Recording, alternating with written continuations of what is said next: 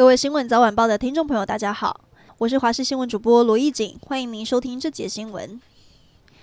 新北市土城区有一名十岁小男童戴着儿童智慧型手表，却突然爆炸起火，造成小男童右手臂二度烧烫伤，可能需要植皮。而这一款智慧手表因为能通话定位，即便价位高，不少的家长都入手买给孩子。专家指出，疑似起火的锂电池大多受不了高温或潮湿，电池变质的前兆包括了膨胀和高温，就要特别注意。目前消保官已经展开行政调查，厘清原因。如果是产品安安，全性问题，恐怕需要将产品下架。新北市新店今天下午惊传弑母案，有一名八十四岁的老妇人被自己的儿子在家中杀害，身首异处。案件会曝光，是因为当时有朋友上门要拿东西，没想到按电铃，却发现死者儿子全身是血，吓得通知里长报案。而嫌犯到底为何要痛下杀手？目前警方还在调查。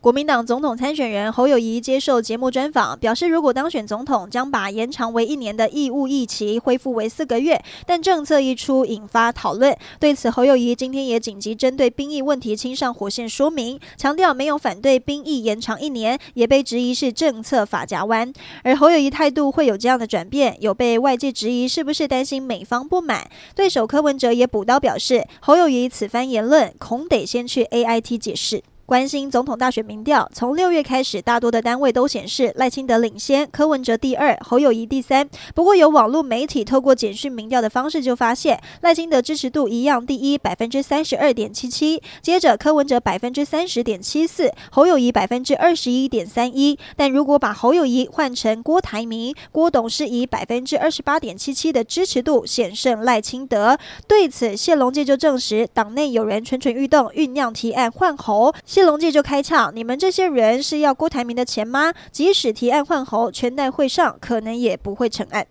鸡排妹郑家纯之前指控知名歌手性骚扰，还有和医美诊所的肖像权纠纷，在法律上的协助都是找同一位律师。这位律师也因此声名大噪，还被封上了“鸡排妹御用律师”的称号。不过他涉嫌和卖淫集团合作，去年八月被起诉，虽然案件还在审理，但已经先被停职。